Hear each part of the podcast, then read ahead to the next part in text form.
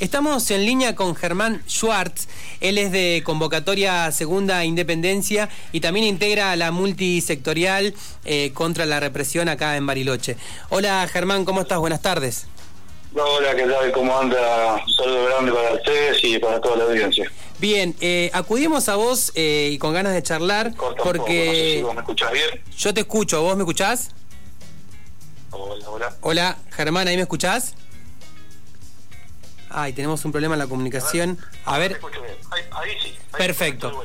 Bueno, te decía Germán que acudíamos a vos y con ganas de charlar de lo que sucedió ayer porque vos estuviste en el lugar de los hechos. Comentaros un poco cómo arrancó la, jornada. Bueno, la, jornada arranca, a mí me mm, convoca el abogado Mancilla, Manuel Mancilla, para ver si lo podía acompañar eh, como multisectorial y como bueno, mi organización política, Convocatoria de Independencia, al territorio, eh, que él como defensor de la familia tenía que ir. Yo digo que sí, como no, encantado. Eh, y bueno, fuimos. Ya nos costó mucho llegar porque ahí en el puesto de gendarmería de Villegas nos pidieron los controles del COVID. Eh, el abogado le dijo que era una situación de emergencia, que no los habíamos podido sacar porque nos estaban esperando. no, la gendarmería se negó rotundamente, que lo que nos pareció extraño, que después pasaron vehículos oficiales por nuestra cara sin exhibir ningún tipo de, eh, de comprobante, de nada, y pasaron lo más bien y a nosotros nos no retuvieron una hora y media ahí en Armería. Pero bueno, más allá de eso, pudimos lograr eh, este, bajar los comprobantes y pudimos pasar. Eh, una vez ahí en, territorio, bueno, el abogado y, los dos acompañantes que hemos tenido quisimos pasar y la policía se negó eh, el abogado dijo, bueno, pero que tenía que pasar, porque era la obligación de defender a, sus representados, y bueno, el policía dijo que podía pasar él solo, mm. y después, bueno, lo dejó con, con el otro acompañante, pudo pasar, a mí no me dejaron pasar.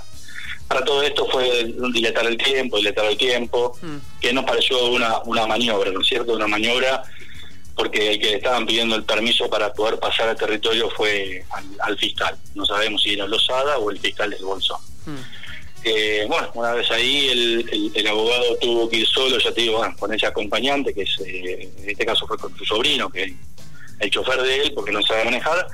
Y bueno, eh, se pasaron del lugar, no pudieron llegar al territorio, ninguno le explicó cómo llegar, no lo dejaron ir con un vaqueano para poder llegar hasta el lugar. Hmm. Bueno, lamentablemente eh, no, no, no pudo llegar a tiempo. Cuando llegó ya eh, nos contó después que ya el, el, desalojo ya se había producido. ¿Qué, ¿Qué no podés contar del hecho en sí, el desalojo? nosotros estábamos hablando ayer a la tarde, justo cuando estaban sucediendo los hechos con Luis Pilquemán del INAI, y nos comentaba que había una fuerte presencia policial del COER y también de la provincia de Río Negro. Eh, es así, yo a, Pilquemán no lo pude, ayer no lo vi, pero sí te puedo asegurar que que la presencia policial, eh, creo que hace años no veía una presencia policial tan grande. El joder eh, y la policía, eh, la gente muy muy nerviosa, la gente del joder y la gente de la, de la policía, no sabemos por qué, porque la verdad que el acompañamiento que se hizo en la puerta de la entrada a Tacuifí, digamos ahí al, lo que era la entrada, lo que es, va, la entrada este, a, Lago Escondido, ¿no?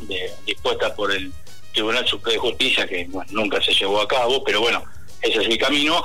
Eh, estaba cerrado por la policía, eh, pero para nosotros, porque digamos, toda la parte este, de los vecinos de ahí o los amigos de Lewis sí podían pasar sin ningún problema y no así todo lo que nos estaban manifestando a favor de, de la recuperación del territorio.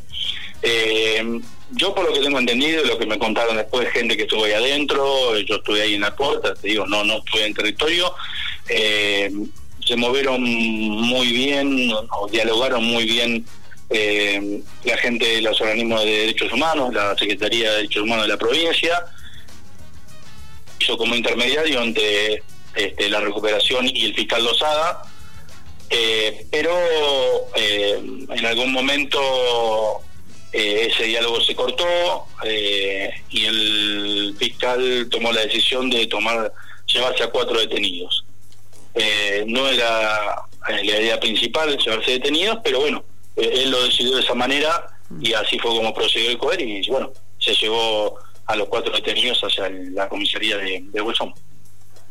¿Qué tal, Germán? Luciana te saluda. ¿Nos escuchás? ¿Cómo Luciana? Ahí está. Sí, sí, perfectamente. Eh, bueno, te quería traer un poco a lo que sucedió después eh, del desalojo esta mañana con la formulación de cargos y para preguntarte, bueno, ¿cómo, ¿cómo ves que puede seguir de ahora en más la situación? Mira, por lo que tengo entendido y el arreglo que habían hecho, que la formulación, no iba a haber formulación de cargos. Eh, a ver, esto eh, te da a pensar muchas cosas, ¿no es cierto? La decisión eh, ya estaba tomada por la gobernadora de que el desalojo se haga sí o sí, si no era el sábado, el domingo, iba a ser el lunes, pero en algún momento el desalojo se iba a producir porque ella misma lo dijo en un canal de televisión. Entonces, eh, que vengan después a decirnos que no, que la justicia, que actuó bien, que actuó de, esta manera o que la otra. Eh, ya sabemos cómo, es la justicia de esta provincia, ya sabemos cómo es la justicia de este país. Eh, nosotros no confiamos en la justicia y queremos decir que realmente la justicia tendría que ser intervenida. Porque, ¿Por qué digo esto? Porque no es una justicia independiente. está atada a la gobernadora eh, al Ejecutivo. Entonces, ¿cómo puede ser que es un, un, poder independiente y acata todas las órdenes que manda la gobernadora? Nos parece algo este, ridículo. Hmm. Sí, estamos hablando con Germán Schwartz de Convocatoria Segunda Independencia. Germán, de, justamente para ese lado te quería llevar por último para el lado político. Nosotros estábamos analizando acá con Luciana que de alguna manera, eh, con los dichos de la gobernadora que compartimos hoy y también con todo el análisis que se hizo post de, bueno, que está haciendo eh, o hacen los dirigentes de Juntos Somos Río Negro, lo ven como una victoria, pero una cuestión como casi personal, ¿no? Sí, por supuesto, e-, es una victoria personal para la gobernadora, por supuesto que sí. Yo lo tomo de esa manera, porque de esa manera este, toda esta sociedad eh, racista, por decirlo de alguna manera, que tenemos, eh, es como que se anotan un poroto. Ah, ven, que nosotros podemos hacerlo. Y, por ahí escuché algunos comentarios, de un, vos me podrás corregir, de una nota que le hacen en la gobernadora, donde le pega muy dura al gobierno nacional y como que le quiere mostrar o le enseña cómo se hace para manejar las tomas al gobierno nacional. Bueno, eh, es lamentable, es lamentable realmente eh, la posición supremacista blanca que tiene la gobernadora. Es lamentable, ¿no? Y racista ni hablar. Eh, todo esto que, hablábamos ¿no? de, las imputaciones, se sabía que no, digamos, como en una de calle una negra, ¿no? Te gané, no pudiste tomar el territorio y como de Chapa te dejo así, no te imputo ningún cargo. es un poco también lo que habían hablado eh, la gente de la comunidad con el fiscal Lozada en territorio, que eso nosotros nos cuentan después eh, la gente que estuvo ahí, eh, a mí me lo cuenta mi compañera Mirta de Currubinca de Convocatoria de Independencia, que el, peor momento y el más provocador, por ahí, por decirlo de alguna manera, fue la dignidad, la dignidad, el coraje, ¿no? la coherencia que tuvo Mirta, que cuando la encara el fiscal le tira dos monedas a los pies, dos monedas nuestras de, dos pesos, y le dice, e, esto es lo que te están pagando vos, por eso vos estás acá. Y ahí donde él la, manda a esposar y la manda detenida.